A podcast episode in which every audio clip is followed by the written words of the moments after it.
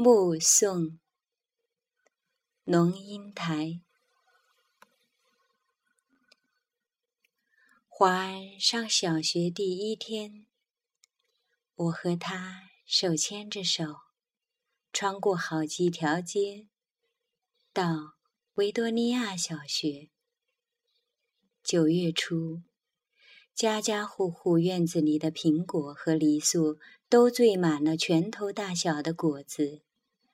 枝桠因为负重而沉沉下垂，跃出了树篱，勾到过路行人的头发。很多很多的孩子在操场上等候上课的第一声铃响，小小的手全在爸爸的、妈妈的手心里，怯怯的眼神。打量着周遭，他们是幼儿园的毕业生，但是他们还不知道一个定理：一件事情的毕业，永远是另一件事情的开启。铃声一响，顿时人影错杂，奔往不同方向。但是，在那么多穿梭粉烂的人群里，我无比清楚地看着自己孩子的背影，就好像在一百个婴儿同时哭声大作时，你仍旧能够准确听出自己那个的位置。环背着一个五颜六色的书包往前走。但是，他不断的回头，好像穿越一条无边无际的时空长河。他的视线和我凝望的眼光隔空交汇。我看着他瘦小的背影消失在门里。十六岁。他到美国做交换生一年，我送他到机场。告别时，照例拥抱。我的头只能贴到他的胸口，好像抱住了长颈鹿的脚。他很明显的在勉强忍受母亲的深情。他在长长的行列里等候护照检验。我就站在外面，用眼睛跟着他的背影，一寸一寸往前挪。终于轮到他，在海关窗口停留片刻，然后拿回护照，闪入一扇门，疏忽不见。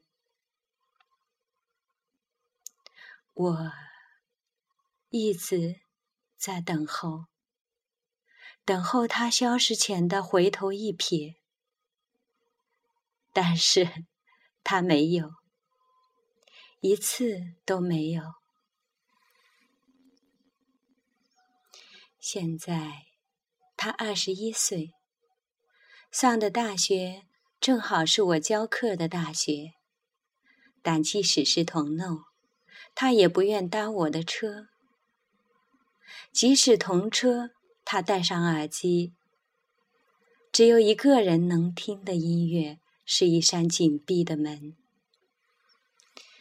有时他在对街等候公交车，我从高楼的窗口往下看，一个高高瘦瘦的青年，眼睛望向灰色的海。我只能想象，他的内在世界和和我的一样波涛深邃，但是我进不去。一会儿，公交车来了，挡住了他的身影。车子一开，一条空荡荡的街直睨着一只油桶。我慢慢的、慢慢的了解到，所谓父女母子一场，只不过意味着你和他的缘分，就是今生今世不断的在目送他的背影渐行渐远。你站立在小路的这一端，看着他。逐渐消失在小路转弯的地方，而且，他用背影默默告诉你：不必追。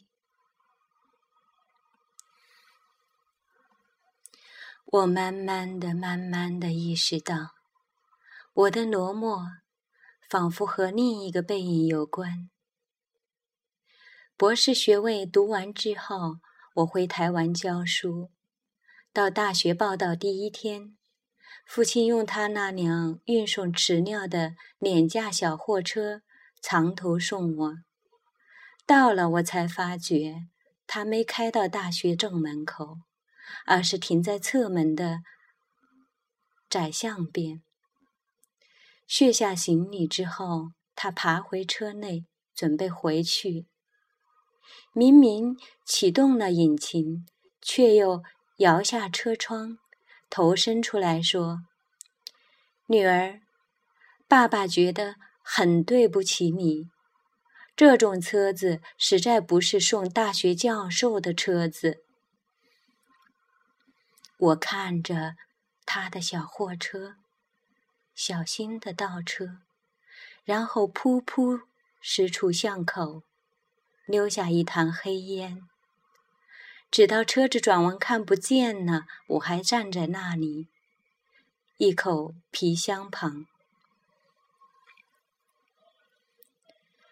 每个礼拜到医院去看他，是十几年后的时光了。推着他的轮椅散步，他的头低垂到胸口。有一次，发现排泄物淋满了他的裤腿，我蹲下来，用自己的手帕帮他擦拭，裙子也沾上了粪便。但是我必须就这样赶回台北上班。护士接过他的轮椅，我拎起皮包，看着轮椅的背影在自动玻璃门前稍停，然后。没入门后，我总是在暮色沉沉中奔向机场。火葬场的炉门前，棺木是一只巨大而沉重的抽屉，缓缓往前滑行。没有想到。可以站得那么近，距离炉门也不过五米。雨丝被风吹斜，飘进长廊内。我掠开雨湿了前额的头发，深深、深深的凝望，希望记得这最后一次的目送。我慢慢的、慢慢的了解到，所谓父女母子一场，只不过意味着你和他的缘分，就是今生今世不断的在目目送他的背影渐行渐远。你站立在小路的这一端，看着他。